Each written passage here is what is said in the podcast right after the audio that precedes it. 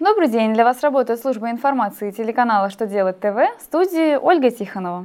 В этом выпуске вы узнаете, в каких случаях можно говорить о том, что организация создала обособленное подразделение, когда работодатель может взыскать с бывшего сотрудника расходы на оплату его обучения, нужно ли пересчитывать сумму утилизационного сбора по новым коэффициентам при оформлении дубликата ПТС –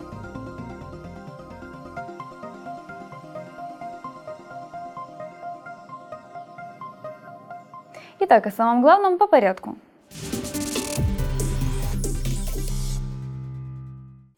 Минфин дал разъяснение, в каких случаях можно говорить о том, что организация создала обособленное подразделение и должна зарегистрировать его в налоговых органах.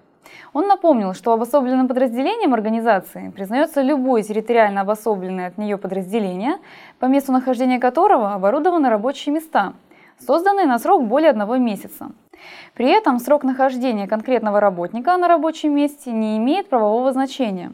Кроме того, местонахождение обособленного подразделения организации определяется соответствующим адресом. Из письма можно сделать вывод, что даже если организация сомневается в необходимости постановки на учет обособленного подразделения, ей лучше представить документы в налоговую, а она уже самостоятельно решит этот вопрос.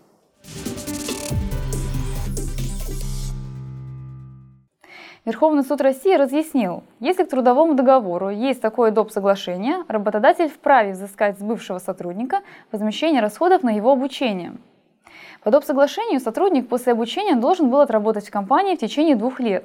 Работник на курсах не приобрел новой специальности или квалификации. Работодатель хотел взыскать с уволившегося сотрудника сумму расходов на его обучение, но суды двух инстанций ему отказали. Верховный суд с такой позицией не согласился и отправил дело на повторное рассмотрение. По его мнению, дополнительное обучение сотрудников возможно и без ученического договора. В дополнительном соглашении к трудовому договору можно закрепить условия об обязательной отработке. В противном случае бывший сотрудник обязан возместить затраты работодателя на обучение. При этом неважно, получил ли бывший сотрудник новую специальность.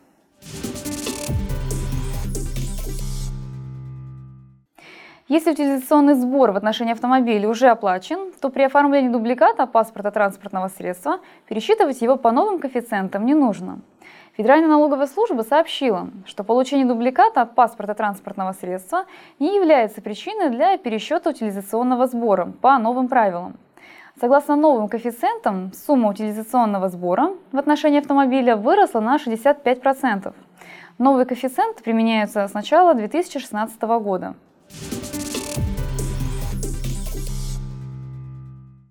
На этом у меня вся информация. Благодарю вас за внимание и до новых встреч!